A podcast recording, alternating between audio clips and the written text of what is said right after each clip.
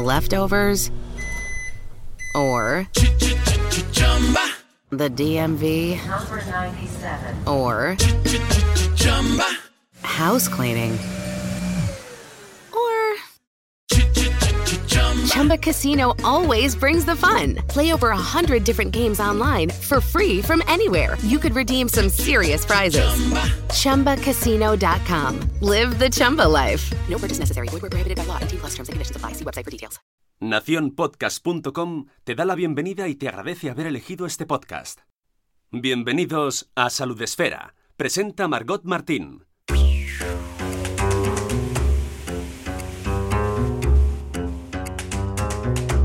Hola, ¿qué tal? Bienvenidos a Salud Esfera. ¿Sabías que el cáncer de piel es el tipo de tumor más frecuente?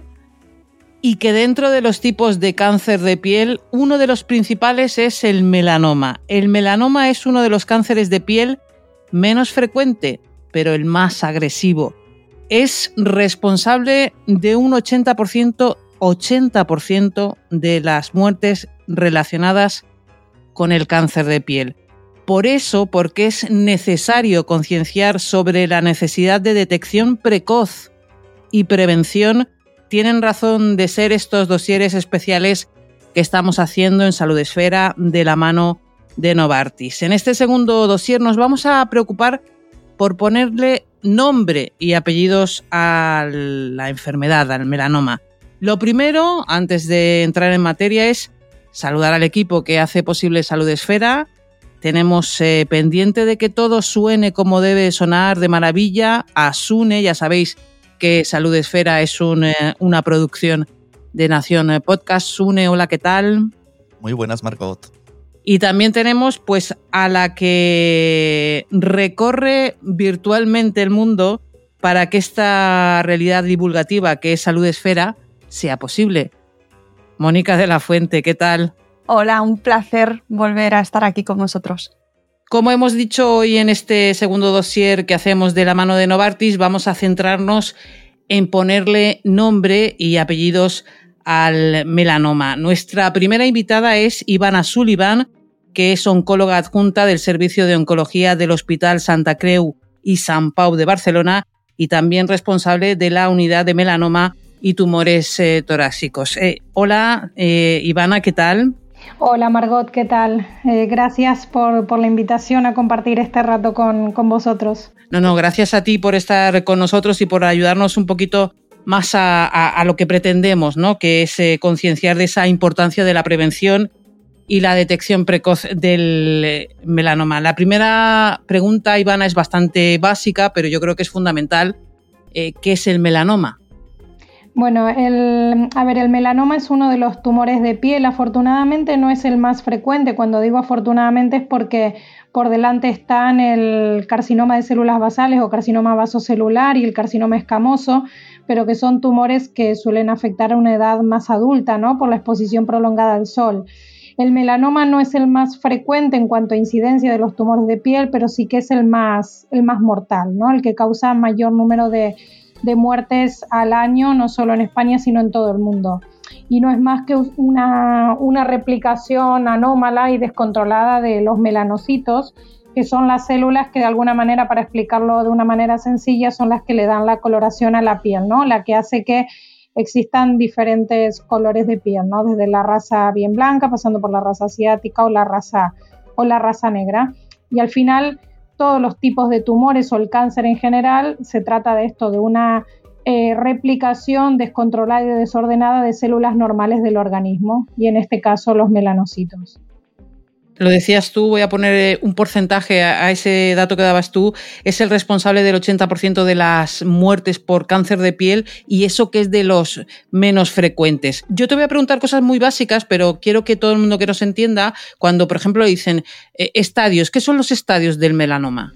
Vale, los estadios del melanoma son, bueno, tenemos en cuenta tres componentes, lo que llamamos el componente T, que es el componente del tumor, en este caso de este nebus, ¿no? Que degenera y que se transforma en melanoma, que esto lo medimos, esto normalmente son sacamos esa lesión y se miden milímetros, suelen ser en profundidad, ¿no? Que medimos los milímetros para darle un, un, número, ¿no? A este que va desde 0, algo, ¿vale? Hasta se puede llegar a, superar el centímetro. Entonces, el tema es que como la piel es tan finita, es muy fácil tener, esto va del, del T1, digamos, al T4, es muy fácil tener un T4 de melanoma, que esto es peor pronóstico y es que T4 es a partir de 4 milímetros, ¿vale? Esto un poco para que lo entiendan, ¿no?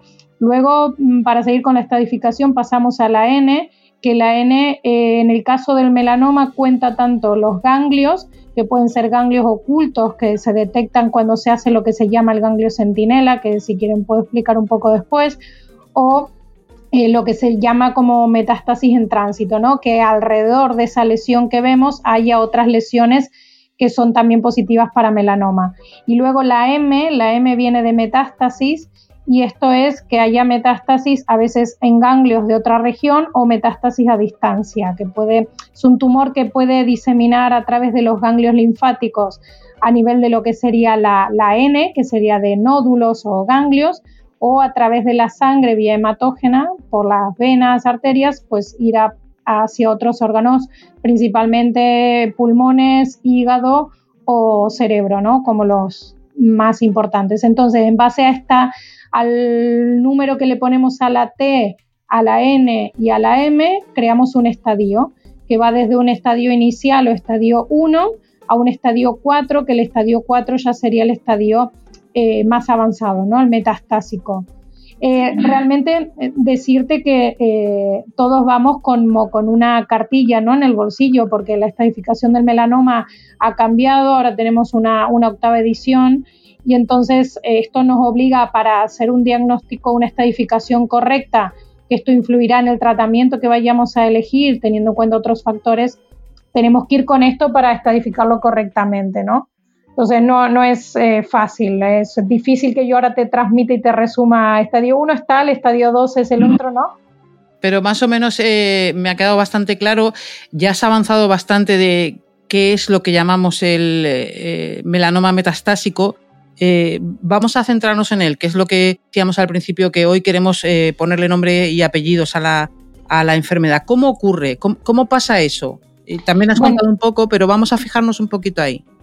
A ver, ahí hay diferentes factores. El principal es el diagnóstico precoz, ¿no? Es lo que decimos siempre. Una, eh, aquí me gustaría incidir y separar dos cosas. Una, un concepto es la prevención primaria, que sería evitar que tengamos melanoma, ¿no? La manera de esto luego supongo que eh, ampliaremos un poco más en cuanto a la protección solar. Entonces ahí no entraré. Entonces, la otra es la prevención eh, secundaria, que es cuando ya está el melanoma, intentar diagnosticarlo cuanto antes mejor. No es lo mismo diagnosticar un melanoma en un estadio 1, en donde lo operaremos y las tasas de curación son muy elevadas, aunque es difícil hablar del 100%, pero sí que son muy elevadas, a diagnosticarlo en un estadio 4. Entonces, por eso la importancia pues, eh, del de la educación que podamos tener para saber diferenciar o reconocer un nebus que podría haberse convertido ¿no? en, un, en un melanoma. Entonces, de, en cuanto a, claro, a, la clínica que puede hacer sospechar, a ver, siempre al final cuando uno recoge todos los datos es el típico nebus que ha ido creciendo y que no han consultado y entonces hay unos factores eh, propios del tumor, como pueden ser la ulceración de ese tumor o la localización. Sabemos que los tumores que de mm, los melanomas que se localizan a nivel de extremidades, como manos o pies, sobre todo el de los pies, tienen peor pronóstico porque se diagnostican muy tarde.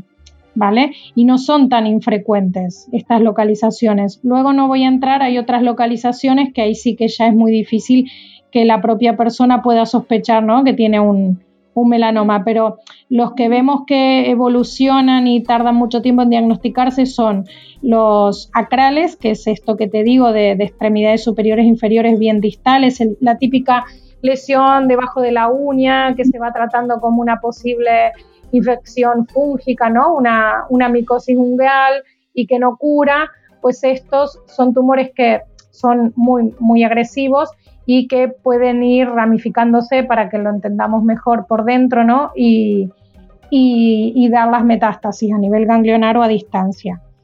Entonces yo hago mucho hincapié, claro, en, cuanto antes lo diagnostiquemos, es más fácil que lo detectemos a tiempo y que podamos hablar de una curación simplemente con la cirugía y no tener que hacer ningún tratamiento a posterior.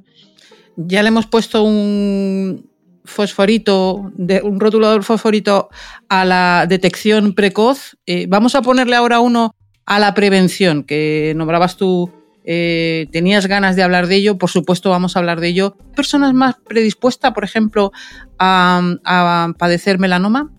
Sí, bueno, aquí en cuanto a esto es el, sobre todo es el fototipo de piel, ¿no? Luego está la carga genética. Ahí no, no quiero entrar porque es un, terreno que es más complicado, pero sí que hay una, cuando hay varios melanomas en una misma familia, pues hay mutaciones en algunos genes descritas y que se heredan y que es un factor más que puede predisponer a la aparición de melanomas y melanomas de una manera sucesiva, ¿no? Quitamos uno, al cabo de un tiempo otro, pero bueno, aquí no entraré porque aquí en cuanto a esto se hace una asesoría genética y se miran estas mutaciones.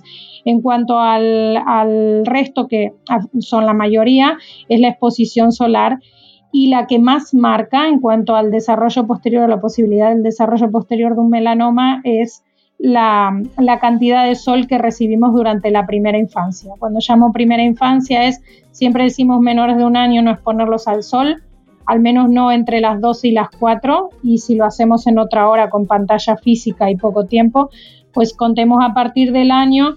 La primera infancia son los primeros ¿no? 6, 7 años de vida. El sol que recibimos durante esta época es lo que sumado al fototipo, si es un fototipo 1, que es aquel típico blanco, rubio de ojos claros, ¿vale? O el pelirrojo de ojos claros también, estos tienen más, riesgo de, quemarse.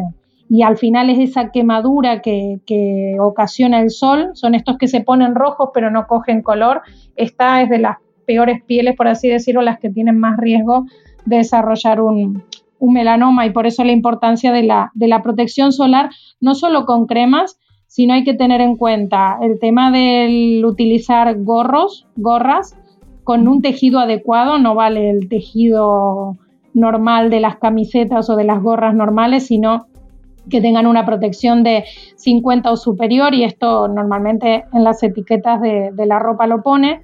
Luego lo de la ropa, lo mismo, el mismo factor, el UPF este que se conoce que es la protección a nivel de tejidos que sea 50 y las gafas, las gafas homologadas, no cualquier gafa que compremos pues a la vuelta de casa, ¿no? Una gafa homologada porque también sabemos que puede haber melanoma como un primario a nivel ocular, ¿no? Y esto es, puede influir la radiación en aquellos niños pues que no, que no utilizan gafas adecuadas. Cuando digo niños, eh, extrapolamos también adolescencia. ¿eh? Los niños aún los podemos controlar. Luego está el sol de la adolescencia que es más difícil, pero partiendo de una educación en la primera infancia podemos conseguir algo más, ¿no? En la adolescencia. Y una frase que siempre hemos oído, eh, la de que la piel tiene memoria. Así que hay que cuidarla desde muy pequeños y además, eh, pues algo que estamos aprendiendo, ¿no? Esa cultura de hábitos saludables, ¿no? Para nuestra piel, para con nuestra piel. Eh, Ivana Sullivan es oncóloga eh, adjunta del Servicio de Oncología del Hospital Santa Creu y San Pau de Barcelona. También es responsable de la unidad de melanoma y tumores eh, torácicos. Ivana, no sé yo si hay pues un aumento mm, de, melanoma, de la incidencia de la enfermedad en los últimos años o al revés. No, bueno, yo creo que el aumento de la incidencia va ligado un poco a, que los, mm, quizás se está de alguna manera eh, educando mejor a la población, ¿no? Con las campañas que se hacen también, que como por ejemplo M de, melanoma, que Novartis eh, es uno de los, de los responsables de esta campaña que se realiza cada año, bueno, aquí en Cataluña en un en un hospital diferente. Enseguida vamos a conocer un poquito más de esa eh, eh, campaña en este podcast, en este episodio, eh, porque vamos a hablar con la responsable de Melanoma España, así que vamos a conocer un poquito más. Pero perdóname que te, he interrumpido. Sí, no, no, ahí no, iba a entrar. Era básicamente decir que el tema de, de la consulta, ¿no? Entonces, al final, todo el aumento de incidencia Claro, yo creo que está un poco en, yo no, sé qué edad tienen ustedes ni, ni, la población que nos va a escuchar, pero es verdad que el sol de hace 30 años no es el mismo que el sol de ahora, ¿no? Por el tema de la capa de ozono, con lo cual posiblemente haya diferentes factores. Uno, si consideramos que ahora el sol es mucho más eh, dañino, vamos a llamarle así, pues eh, antes a las 3 de la tarde uno podía estar más o menos al sol, ¿no? Hace 20, 30 años. Ahora es imposible a esa hora, en pleno verano, estar al sol, porque las radiaciones son, son muy fuertes. aquí hay, hay, varias cosas que hay que tener en cuenta también, ¿no? Lo que dicen de la altura de tu sombra, para decir si la altura de tu sombra es menor a, tu altura, ¿no? O sea, tú te estás, ves tu sombra y es más mm, baja que tú, a esa hora no deberías estar al sol, eh, tanto en adultos, niños, eh, para todos, ¿vale? ¿no? Luego se habla de 12 a 16, obviamente evitarlo, luego el tiempo, eh, el tiempo que, que, estás bajo el sol, ¿vale? No es lo mismo estar un ratito e ir cogiendo sombra que estar una hora o dos horas seguidos al sol es lo que, lo que decías, ¿no? Entonces, este aumento de la incidencia va ligado, por un lado, a, los cambios de la capa de ozono y de, la, de lo agresivo que es el sol hoy en día, y luego que la gente quizás pues explora un poco más eh, porque ha habido cierta concienciación social en este sentido y consultan más, ¿no? Eh, esa autoexploración, em, ¿cómo la tenemos que hacer? Bueno, no es fácil, ¿eh? debo decir. O sea, mm, piensa que no es lo mismo tener un nebus que tener 15, 20 o 30 nebus y en localizaciones que es muy difícil que tú controles. Entonces, yo lo que siempre aconsejo es eh, tener un control dermatológico ya desde niños, ¿no? Hay niños que ya con, yo tengo una peque de casi tres años que ya tiene cuatro nebus.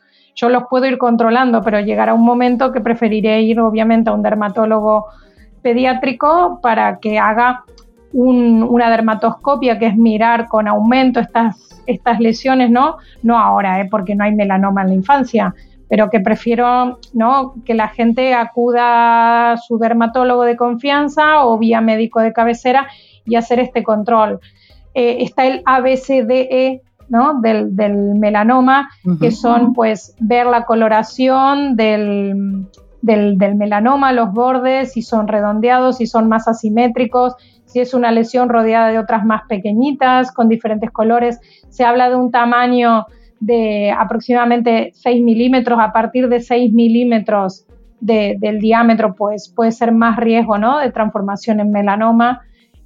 pero esto no es, lo de la autoexploración no es tan fácil. ¿eh? Sinceramente yo, yo prefiero a, explicar o, incidir en que es mejor consultar al dermatólogo. En este caso, más vale que sobre y no que falte sí, claro. en la consulta. Aprendíamos en el eh, primer dossier eh, de estos que estamos haciendo con Novartis, con la doctora Eva Muñoz, la necesidad de instaurar en nuestra cabeza esa costumbre de la revisión anual con el dermatólogo y yo creo que es una buena costumbre a seguir. Eh, simplemente, Ivana, te quería preguntar mm, supongo que, bueno, desde donde tú estás, eh, días como el Día Mundial del Melanoma, el Día Mundial del Cáncer, que sirven pues para dar visibilidad a toda esa necesidad de concienciar sobre la prevención y detección eh, precoz, son importantes. Exactamente, pero yo creo que, mira, yo hace poco, bueno, a través de, la guardería donde va mi, mi pequeña, pues sugerí hacer, ¿no? Una sesión formativa para los padres y la verdad que estuvieron encantados. Bueno, ahora con todo el tema de la pandemia lo tuvimos que hacer de una manera em, telemática o virtual, pero yo creo que es muy importante la concienciación ya a los padres de pequeños. O sea, eh, mm, educar a nuestros niños por el tema de las cremas. Yo la verdad que a raíz de esto, pues aprendí más, sobre todo sobre la, la prevención esta primaria que hacemos, debo decir, bastante mal, ¿eh? y me incluyo. Por eso eh, falta, falta mucho en cuanto a concienciación, en cuanto a formación. Mm, no es fácil, no lo hacemos bien y la verdad que es bastante fácil hacerlo bien, ¿eh? valga la redundancia. Em, pero bueno, es, es muy importante porque yo creo que la incidencia eh, irá en aumento si no, si no lo hacemos bien, ¿eh? si no hacemos bien la prevención primaria. Muy interesante todo lo que nos has contado, además eh, lo has explicado súper bien. Mónica, maravilloso escuchar a, Ivana. eh, hemos aprendido como siempre un montón. Sí, y además recalcar el mensaje último que ha dicho la doctora, la concienciación, concienciación, que no me sale bien la palabra eh, primaria, ¿no? desde los primeros años, que los padres y madres que nos escuchan protejan bien, tengan una, que, que instauren en sus casas y en la familia una buena cultura con respecto al sol. ¿No? y al cuidado del sol.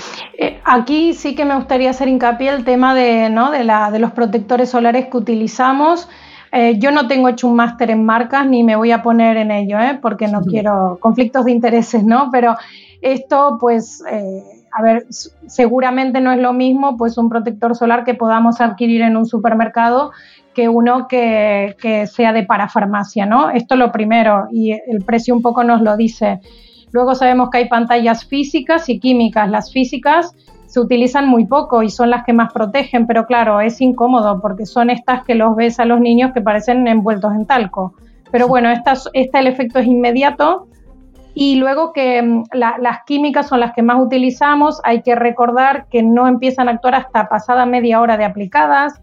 Si van al agua y salen, deberíamos repetir. Si sudan también. Y luego que las cantidades se calcula una moneda de 2 euros por cada parte del cuerpo seguida, ¿me explico? O sea, es como si te, mm, o sea, te, te, forraras de alguna manera de monedas de 2 euros, ¿no? Todo completo y esta sería la cantidad que tenemos que tener. Un brazo, 2 euros. No, no. Cada, cada, o sea, ¿cuánto, ¿cuánto mide una moneda de 2 euros más o menos de diámetro? Que debe medir un, centímetro y medio, dos. Sí, pues dos ese pues, diámetro. Esa moneda, una al lado de la otra, al lado de la otra, al lado de la otra, ¿vale? Para que calcules. ¿Me entiendes? Sí, sí, Todo el brazo lleno de monedas de 2 euros, una al lado de la otra, para hacer una correcta protección, ¿vale? A la cara, tronco y extremidades inferiores. O sea que eh, cada envase, mm, vamos, eh, no te debería, deberías necesitar varios envases de protección solar por cada verano. ¿Y qué nos pasa? Que a veces guardamos los del año pasado y estos en principio las propiedades las pierden, con lo cual cada verano tendríamos que utilizar varios envases y tirarlos al acabar el verano para no tenerlos el año, al año siguiente, ¿no? Fíjate, con eso ya seguro que las dejé ahí de qué mal. ¿No? ¿A que sí? Sí, sí. sí, sí que las cantidades son muy superiores a las que estamos acostumbrados a utilizar, ni contar el spray. Claro. si el niño va corriendo y pensamos, bueno, mira, ya le tocó, no, no, hay que desparramarlo y hay que poner mucha cantidad. ¿Decías, Mónica? Sí, ¿no? El spray. El spray a mí siempre me deja con la duda de si está echando suficiente o no. Es mucho más fácil de emplear, es más práctico, es más rápido, no nos manchamos y tal, pero siempre me queda la duda. Y además yo es que soy ese tipo de piel, Ivana, que ha comentado, la que tiene todas las papeletas es la mía y la de mi familia, con lo cual eh, nunca me quedo tranquila eh, sobre si lo estoy aplicando bien o no, ¿no? Debería. Exacto. Hombre, lo del spray, desde luego que bueno, hay que, aplicarlo, pero luego hay que desparramarlo bien. Y, y tendrías que hacer lo mismo, no rociar y desparramar, sino poner mucha, mucha cantidad. Y entonces en los niños a veces es lo cómodo porque decís, bueno, si se me escapa voy por detrás y le voy echando, pero luego, claro, eso hay que desparramarlo. Si ya está corriendo bajo el sol, la primera media hora será como si va sin nada. ¿No? O sea que imagínate. Y luego lo de las sombrillas, que también es mejor que sea de una tela homologada con el UPF este 50 que comentaba. Eh, luego hay que contar el sol indirecto, ¿eh? O sea, por mucho que los pongamos abajo de la sombrilla a las 3 de la tarde, hay un sol indirecto que llega a través de la arena misma o del mar al costado y esto también es tan perjudicial como el sol directo. ¿eh? Fíjate, mucha gente cree que por estar debajo de la sombrilla se acabó el problema y no. Sí, sí, pues no. Eh, Ivana, me ha encantado además esta parte final porque es súper eh, práctica y súper pues de, lo que nos viene ahora, que es el verano y, por lo que estamos haciendo además estos eh, dosieres especiales. Ha sido maravilloso tenerte en Salud Esfera. Gracias por eh, contarlo también, Ivana Sullivan, oncóloga mm, del Servicio de Oncología del Hospital Santa Creu y San Pau de Barcelona. Gracias por haber estado con nosotros en Salud Esfera. Al contrario, gracias a vosotras y yo creo que Em, esto, la educación es súper importante.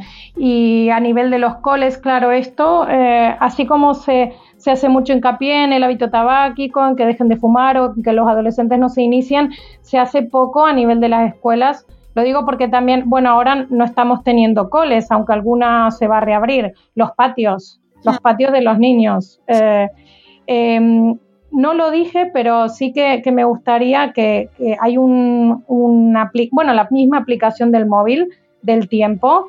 Si así como vemos qué grado va a ser hoy, hay una manera de ver en el momento justo que estás mirando el índice ultravioleta, ¿vale? Y esto es algo que no estamos acostumbrados a utilizar y es muy útil porque si el índice ultravioleta es por encima de 3 al momento que estamos mirando, sería conveniente no exponerse al sol o ponerse una protección adecuada con sombrero, gafas, la protección química o física, ¿vale? Y esto, esto es algo que, bueno, que no, no hay cultura, ¿no? Y, que estaría muy bien que, que se divulgue.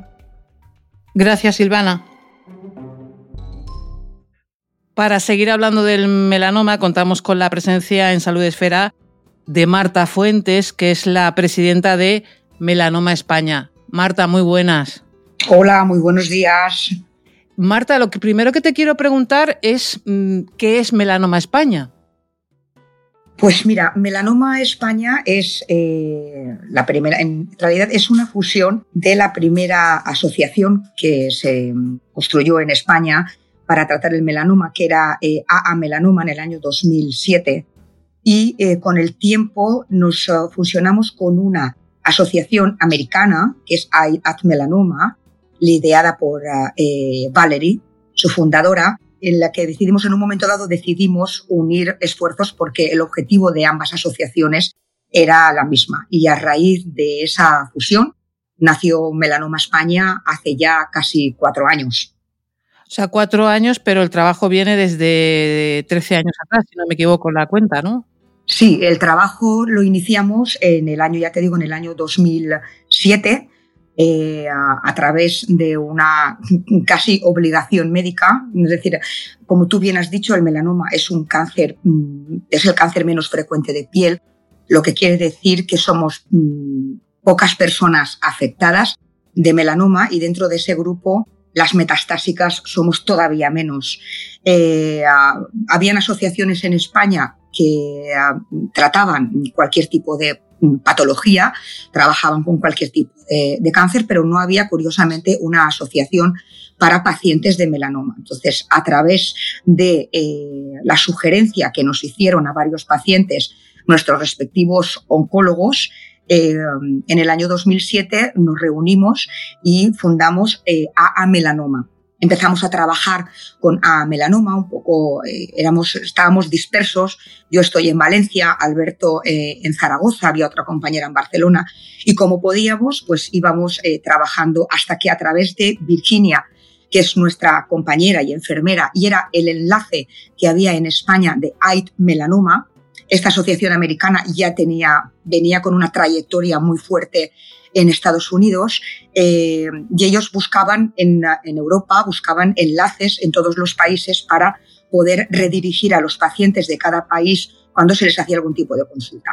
Nos conocieron y decidimos, después de unas conversaciones, trabajar juntos porque el objetivo es el mismo. Y desde hace ya, ya como ya te he comentado antes, hace unos cuatro años, pues eh, hemos ido cogiendo forma, hemos ido eh, consiguiendo tener más eh, compañeros afectados por melanoma y colaborando con varias iniciativas y trabajando ah, tanto con pacientes como con instituciones públicas y privadas ah, y, con distintas asociaciones que también tienen el mismo objetivo, cada una en su parcela de tratar el cáncer. Por lo que cuentas, surgió como una necesidad de los pacientes, entre los que te has incluido, ya iremos a eso, pero ¿qué, necesidades tenían, tienen los pacientes que cubren eh, organismos como Melanoma España? Pues, eh, a ver, como tú dices, bueno, surgió casi mm, como necesidad de los pacientes y como urgencia de los médicos. Como te he comentado, somos pocos pacientes eh, metastásicos Eh, y entonces hubo un momento en que los, los mismos profesionales, ya te comento, los oncólogos, se dieron cuenta de que no había una asociación de pacientes afectados de melanoma. Y eh, ellos tienen, también surgió un grupo, que es el grupo GEM, que es el grupo español multidisciplinar de melanoma, que reúne investigadores, oncólogos y dermatólogos, y a través del grupo GEM se nos invitó a varios pacientes a formalizar la, la asociación. Es decir, que dentro del mm, número tan corto de pacientes metastásicos, sí que había una necesidad de pacientes, pero no, se, no nos habíamos podido organizar y curiosamente fue a través de los médicos los que nos dieron un empujón y los que llamaron nuestra atención para que nos pudiéramos eh, reunir. Como ya te digo, como cualquier asociación, nosotros tenemos, trabajamos mm, varias vías. Trabajamos eh, la asistencia a los pacientes y a los familiares de los pacientes, es decir, los familiares que también cuidan a los pacientes, intentamos cubrir todas las necesidades de las personas afectadas por melanoma. Entonces, a los pacientes eh, se les cuida eh, cuando son diagnosticados, durante todo el tratamiento y después de los tratamientos. Eso dirigido a, los pacientes y a los familiares. Pero también tenemos dos áreas más de trabajo. Uno, en el melanoma fundamental, las campañas de, formación e información a toda la población, no solo a los afectados de melanoma, sino a la población en general, porque nuestro cáncer es un tipo de cáncer, creo, creo si no me engaño, si hay algún clínico que me corrija, es el único cáncer que se puede ver a simple vista. Un lunar que tenga un mal aspecto se puede ver a simple vista, no te hace falta una analítica ni una prueba de, de radiodiagnóstico, sino a simple vista. Por lo tanto, es fundamental tener esos programas de información y formación para la población en general. También trabajamos con campañas de, sensibilización para eh, también eh, colectivos especialmente afectados, como deportistas, trabajadores expuestos. Y luego tenemos una tercera parcela de trabajo que es la de apoyar cualquier iniciativa eh, propia de la asociación con campañas de sensibilización anuales y colaboraciones con entidades públicas y privadas que busquen nuestra, nuestro, nuestra, nuestro acompañamiento, nuestra, nuestro, nuestra colaboración en todas aquellas iniciativas que tengan que ver con la difusión y con la investigación del, del melanoma. Entonces, esas son, esas son nuestras tres áreas de trabajo. Pacientes antes en el diagnóstico, durante y después de la enfermedad, el área de la información y la formación a la población en general y a colectivos especialmente sensibilizados a la exposición solar y también el trabajo y la colaboración con entidades públicas y privadas. Estamos hablando con Marta Fuentes, presidenta de Melanoma España nada más empezar a hablar, eh, has dicho somos. Somos, claro. ¿Te puedo preguntar por tu caso personal? Claro, claro que me puedes preguntar por mi caso personal, por supuesto. ¿Cómo te enteraste?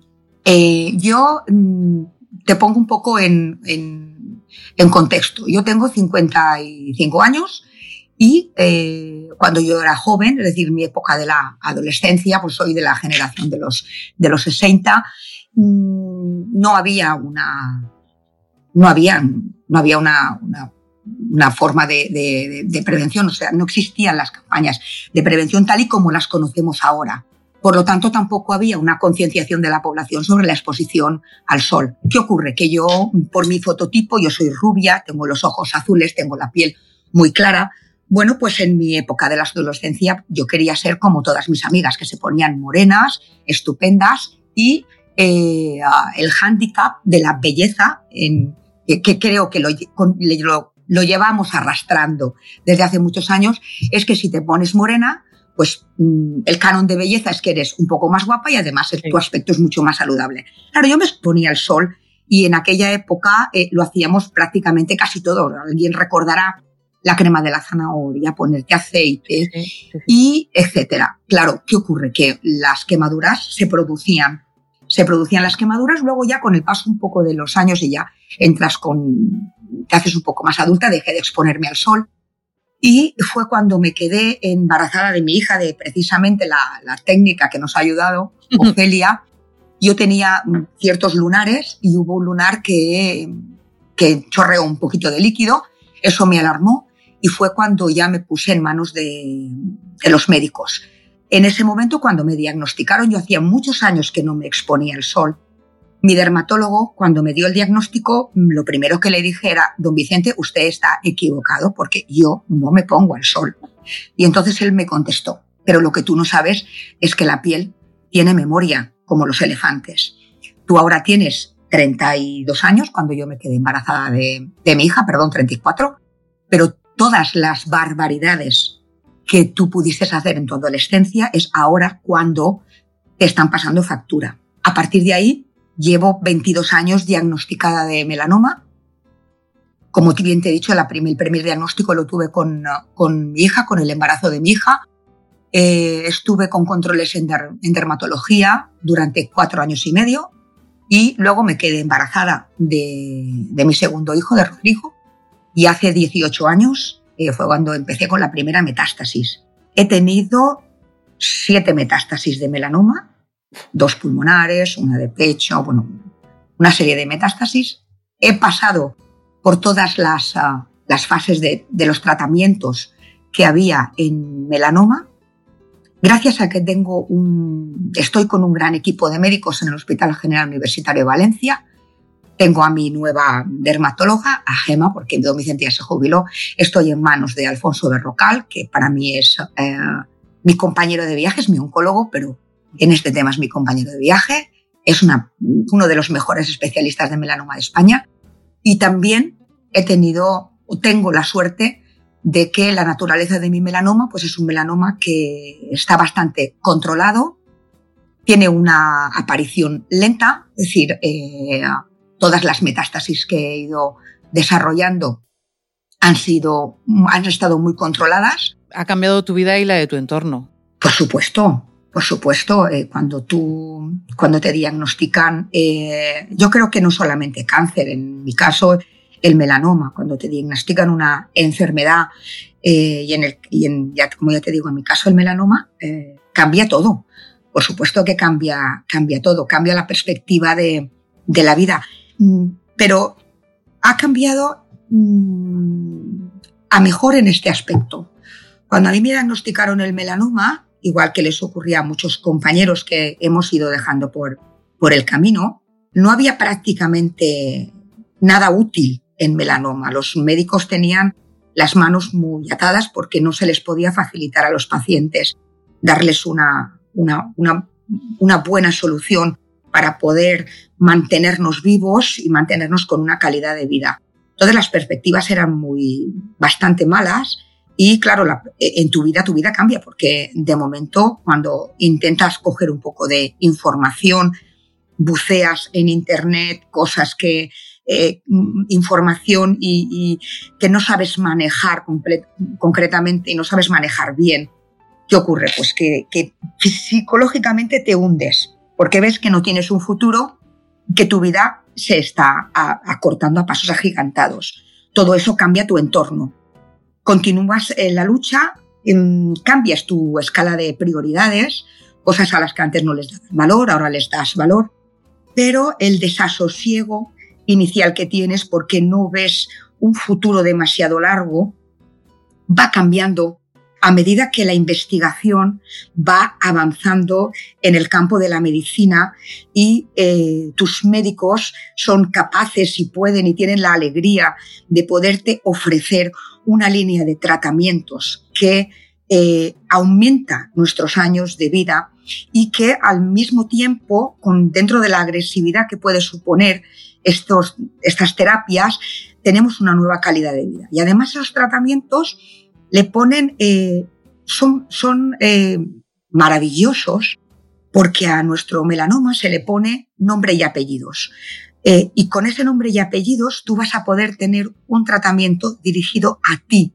Vas a tener una terapia dirigida concretamente para tu tipo de, de melanoma, con tus modificaciones genéticas si las tienes o si no las tienes, con el estadio en el que estés diagnosticado. Y eso hace que cambie la perspectiva porque ya no te ves exitus, que dicen los médicos, ¿no? Crudamente dicho así, no te ves muerto, te ves con una con un potencial de vida que al mismo tiempo te hace tener mantener ilusión por tu trabajo, eh, por tu familia, por poder buscar nuevos objetivos y mm, continuar viviendo, continuar teniendo un mecanismo en la vida y unas alegrías y unos objetivos que es muy importante, al tiempo que lo que haces es, evidentemente, asumir tu enfermedad, pero pensar que la enfermedad es algo con lo que tú vas a vivir y posiblemente y con suerte vas a vivir muchos años.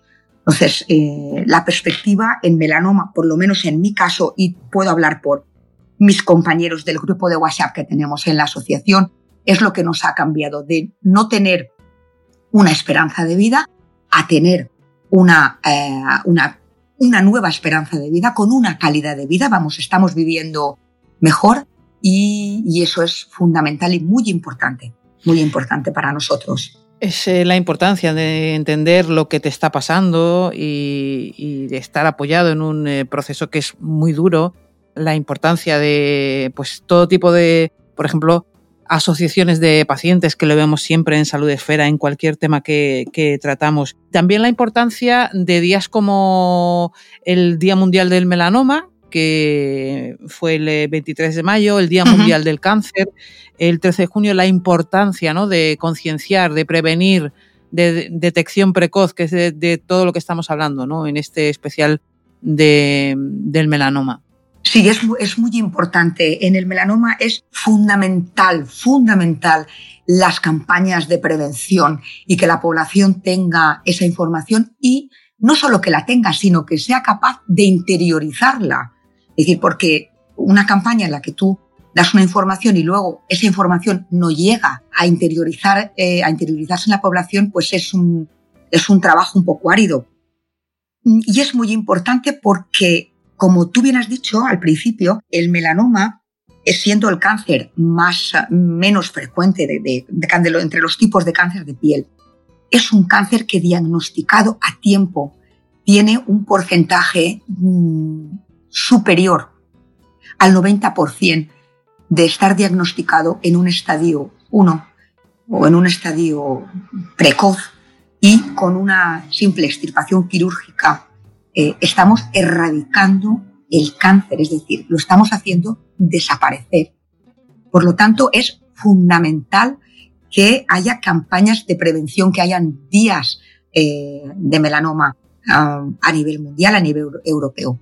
Pero yo te digo una cosa, tenemos que ir más allá, porque no solamente las campañas tienen que ser en un día, como por ejemplo, no sé, el día de los enamorados, por decir una cosa, un día al año, es el día del enamoramiento y luego ya te olvidas del enamoramiento. No.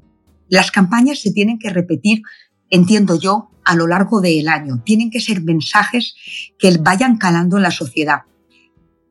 Una cosa muy importante en nuestro país es que nuestro país es un país que tiene de 365 días al año 360 días de sol.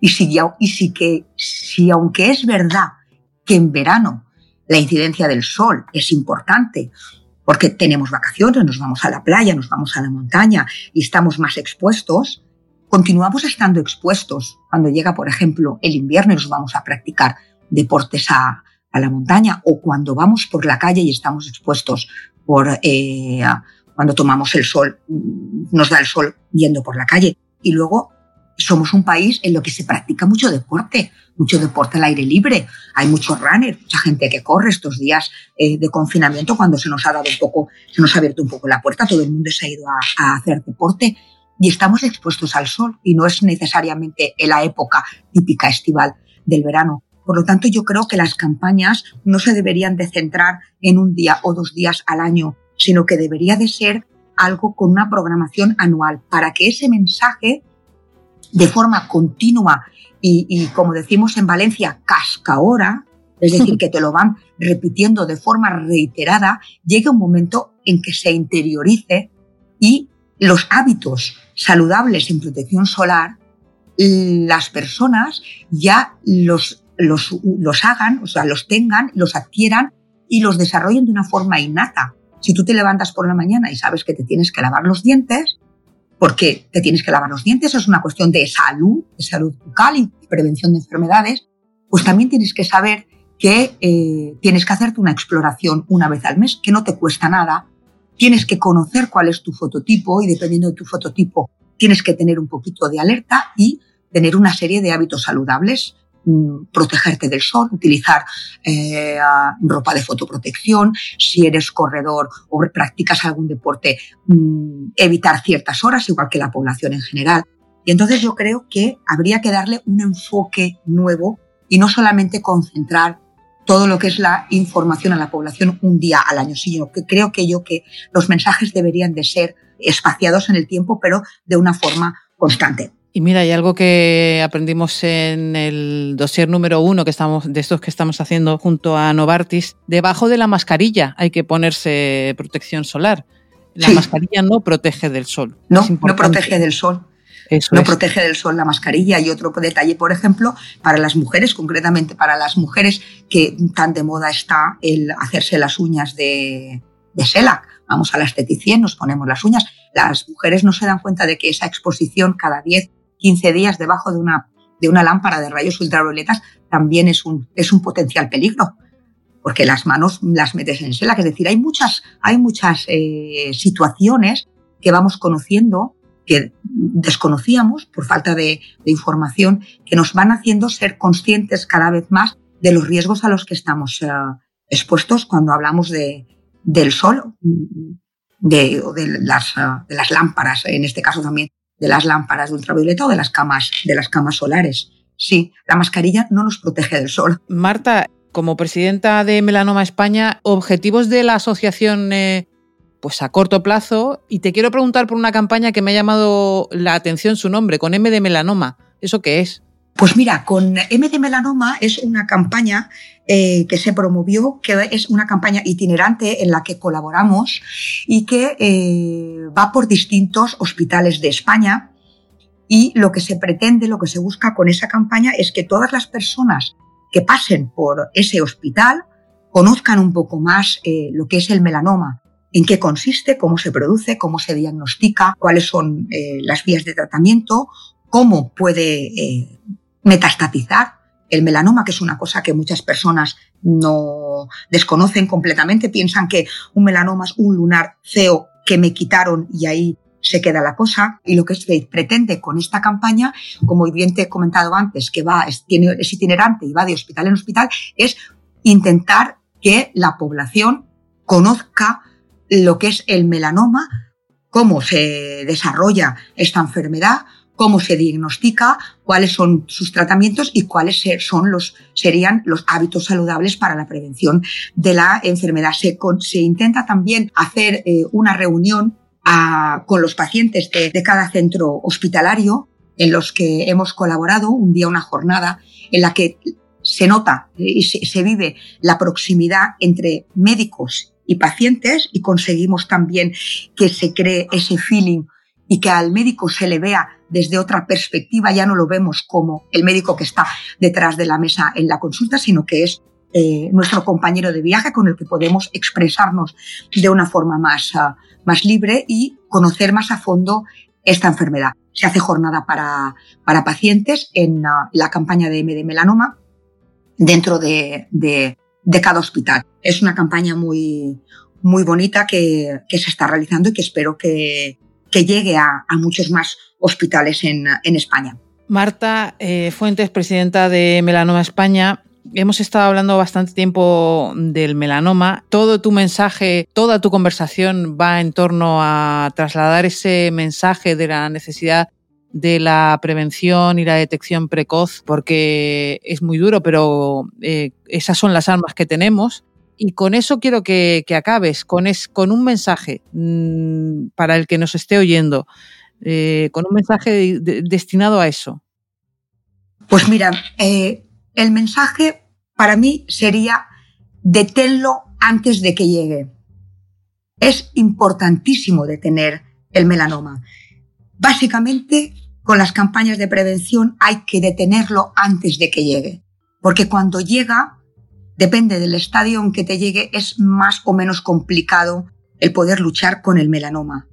Entonces, es importantísimo detenerlo antes de que llegue, a través de las campañas de información, hacer caso a las campañas de información, visitar regularmente a tu dermatólogo, intentar obtener información sobre eh, el melanoma, sobre cómo hay que protegerlo en, en páginas web si utilizas las, uh, los medios en páginas que sean fiables eh, o hablando con tus propios médicos. Y luego, una vez que se te ha diagnosticado, la segunda parte de mi mensaje a toda la administración sanitaria o a la administración, a las administraciones públicas es, por favor, investigación.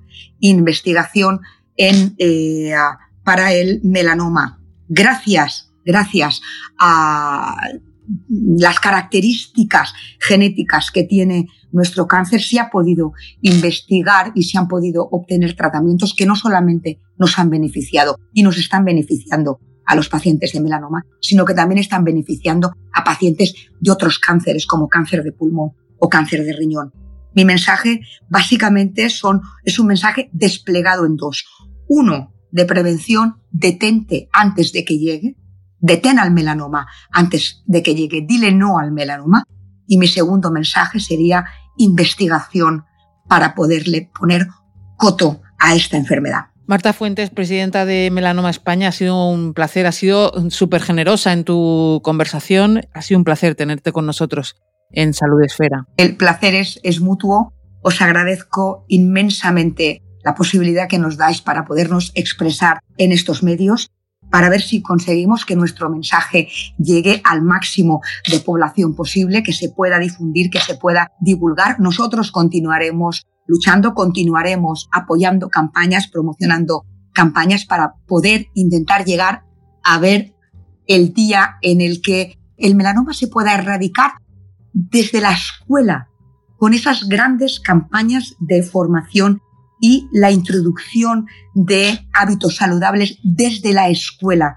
Yo creo que es una obligación que tenemos para con las futuras generaciones el darles las herramientas para que desde pequeño esas herramientas se conviertan en hábitos. Y si conseguimos desde la infancia conseguir que hayan hábitos saludables de sol, como hay hábitos saludables de salud en general, ¿vale?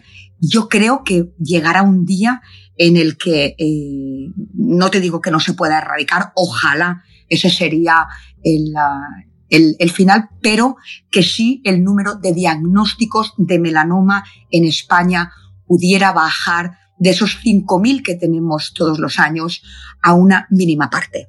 Yo creo que somos capaces de conseguirlo si entre todos ponemos eh, nuestro granito de arena. Desde luego, desde Melanoma España vamos a continuar luchando para que así sea. Muchísimas gracias a todos y un abrazo enorme. Gracias a ti, como decía Marta, eh, pues que ponerse protección solar pues sea como lavarse los dientes, que forme parte de nuestro hábito diario.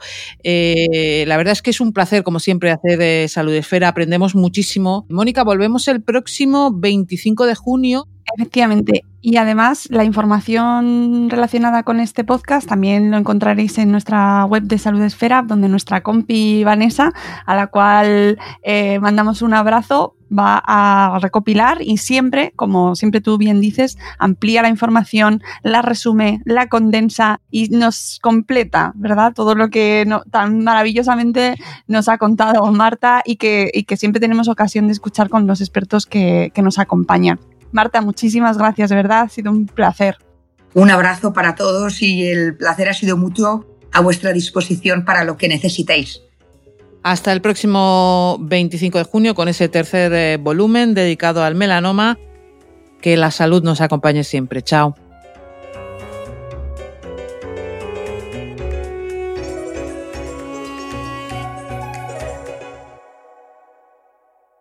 Leftovers or the DMV or house cleaning or Chumba Casino always brings the fun. Play over a hundred different games online for free from anywhere. You could redeem some serious prizes. Chumba. ChumbaCasino.com. Live the Chumba life. No purchase necessary. Void where prohibited by law. T plus terms and conditions apply. See website for details.